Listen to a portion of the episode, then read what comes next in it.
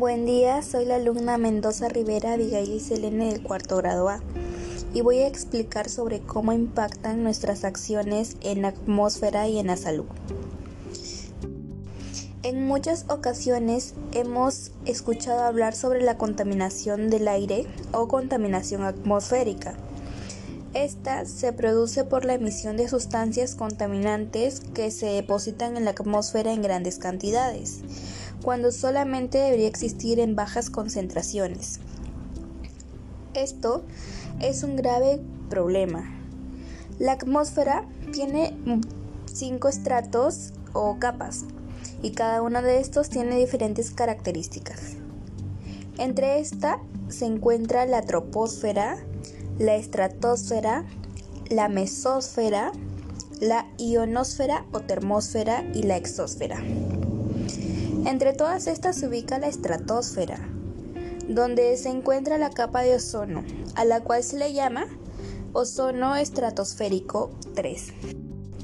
La capa de ozono es un gas compuesto por moléculas de ozono y cumple la función de filtrar los rayos ultravioletas provenientes del Sol y así evitar que el 90% de las radiaciones solar atraviesen a la atmósfera que causa daños a los seres vivos.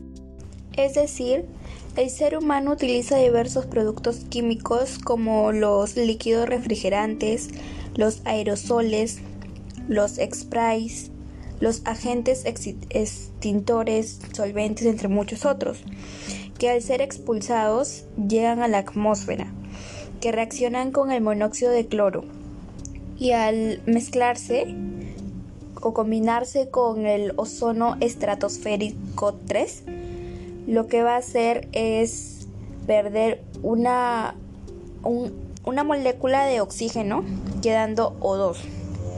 Y esta va a ser la sustancia que va a destruir la capa de ozono, generando que se cree un agujero en el cual los rayos potentes de esta estrella gigante que es el Sol lleguen a la Tierra. De ello, la cantidad de ozono se ve disminuida debido a la reacción con estos contaminantes de origen humano. Pues todos estos productos contienen clorofluorocarbonos, denominados también CFC, y monóxidos de cloro, CLO. Por consiguiente, en 1972 se firmó un acuerdo internacional ambiental que establece obligaciones a los países firmantes para tomar medidas para la protección de la capa de ozono de las sustancias químicas que la destruyen. Pero todo esto nos lleva a preguntarnos, ¿de qué manera nuestras acciones incrementan o disminuyen la contaminación del aire? Entre las acciones que realizamos están el uso de líquidos refrigerantes, agentes extintores, solventes, los propelentes. La acción que justifica este hecho es que se calcula que la molécula de monóxido de cloro es capaz de destruir hasta 100.000 moléculas de ozono. Si a esto le agregamos que los clorofluorocarbonos CFC son moléculas muy estables, duran 20 años en la atmósfera. Entonces todavía en el futuro infinidad de moléculas de la capa de ozono disminuirán de manera significativa. Pero ¿por qué este hecho es perjudicial? Esto va a perjudicar al, ambiente, ya que su degradación natural es muy difícil y su presencia en la atmósfera se prolonga durante unos 50 a 100 años.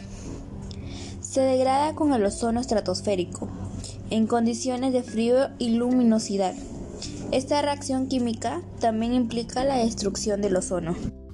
Otra acción que realizamos es el uso mayoritario de productos con cloro y bromo.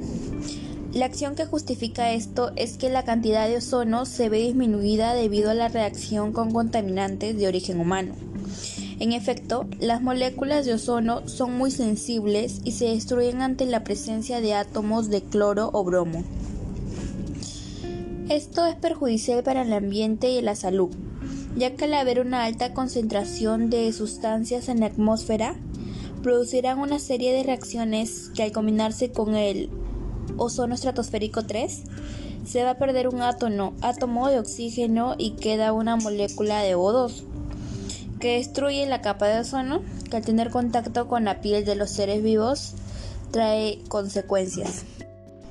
También compramos excesivamente los productos en aerosol. Lo que justifica esto es que los clorofluorocarbonos son sustancias que agotan la capa de ozono, ya que son fruto de la química industrial y no son productos naturales. Esto va a perjudicar al medio ambiente, porque influyen en el deterioro de la capa de ozono, haciendo posible que los rayos ultravioletas del Sol ingresen a la Tierra y causen enfermedades a la salud, como por ejemplo cáncer a la piel, por contacto directo. Por otro lado, también hay acciones que podemos realizar para evitar que esta problemática siga creciendo. Entre estas está evitar la compra de aerosoles o disminuir su uso, ya que en 1987 se firmó el Protocolo de Montreal con miras a la protección de la capa de ozono de las sustancias químicas que la deterioran. Ello beneficia porque si se evita la compra de estos productos como aerosoles, también se reducirá el daño ocasionado por las sustancias de estos, ya que son los principales causantes de agrandar el agujero de la capa de ozono, que empeora el calentamiento global, pues se debe a que absorben y dispersan la luz solar, puesto que contienen una sustancia nociva llamada clorofluorocarbonos. También podemos evitar la compra de productos químicos. Lo que justifica este hecho es que estas sustancias no son productos naturales, sino fruto de la química industrial como líquidos refrigerantes, prepolentes para aerosoles y construcción de plásticos debido a su alta estabilidad. Esto es perjudicial para el medio ambiente porque su uso acelera el cambio climático por la combinación de sus moléculas generando sustancias nocivas que también perjudican la salud. De otro modo, si se va a evitar el uso de estos productos químicos, se estuviera haciendo beneficio para la salud de todos nosotros y el medio ambiente. Otra acción está comprar material aislante sin clorofluorocarbonos.